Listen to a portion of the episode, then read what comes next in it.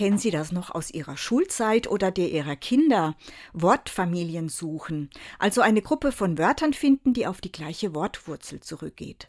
Ich finde das manchmal spannend, denn eine kleine Vorsilbe kann oft den Sinn eines Wortes verändern. In dieser Woche mache ich mir über das Wort tragen so meine Gedanken. Da fallen mir ein, ertragen, ein- und austragen, vertragen, betragen, mittragen, übertragen, wegtragen, hin und her tragen, etwas beitragen und mehr.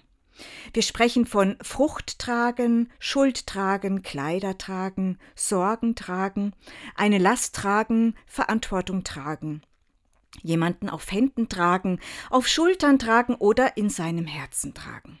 Wir nutzen eine Trage und sind auch manchmal träge. Das Wörtchen tragen ist ein tragendes Wort unserer Sprache. Es lohnt sich, dass wir uns bewusst machen, was wir so alles mit uns herumtragen, physisch und psychisch, und ob es das wert ist.